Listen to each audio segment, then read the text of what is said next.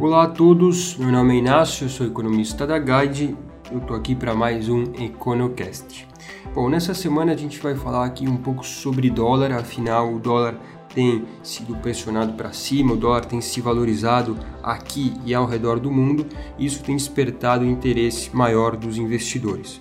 Tem alguns textos no blog da Guide para quem tiver maior interesse que abordam esse assunto, então acho que vale, vale conferir, mas vou falar aqui dos principais pontos que talvez é, já é, deixem claro o nosso viés, a nossa perspectiva.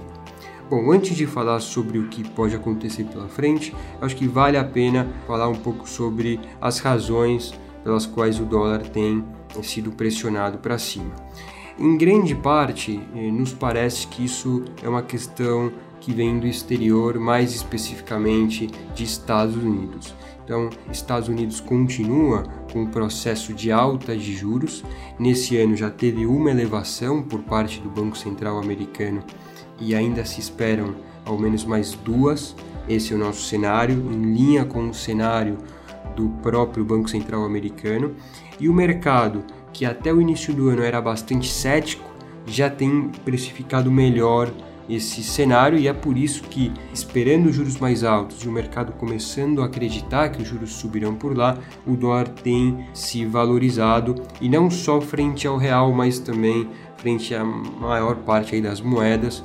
A gente fez um levantamento aqui considerando o ano de 2018, ao redor de 25 moedas de países emergentes ao redor de 70, 80% delas perdem forças, se depreciam frente a Estados Unidos. Então é um fenômeno global.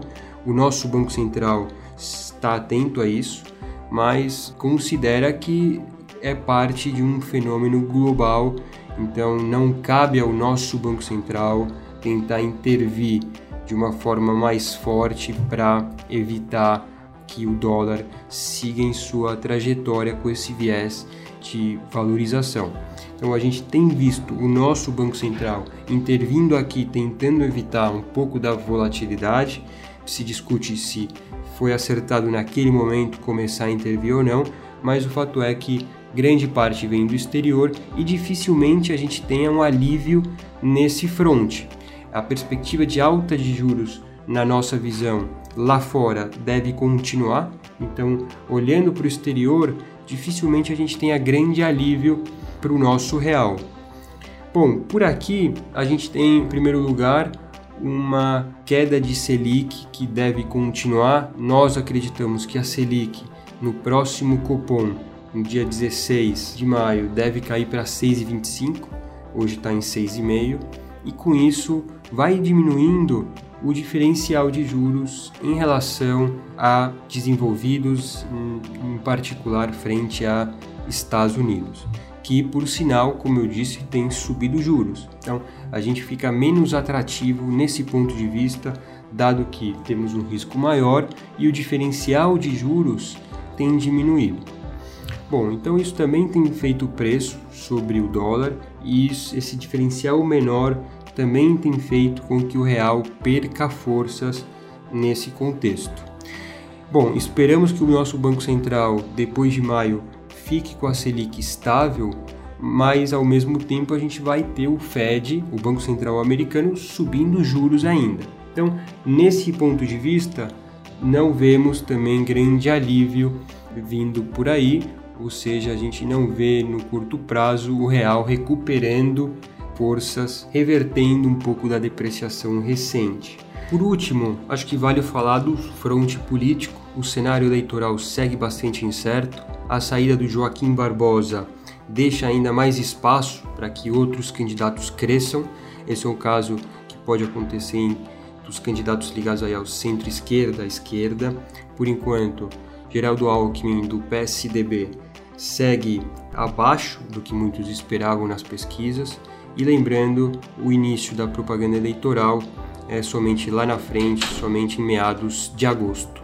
Então, até lá, até pouco antes das convenções dos partidos, que começam no final de julho, dificilmente a gente tenha um cenário um pouco mais claro. As negociações vão continuar entre os partidos, mas dificilmente o centro fique menos fragmentado, candidatos que são vistos ou percebidos, pelo menos, pelo mercado como mais autenticamente relacionados aí com a agenda de reformas, nos parece que dificilmente vão ganhar muita atração até lá.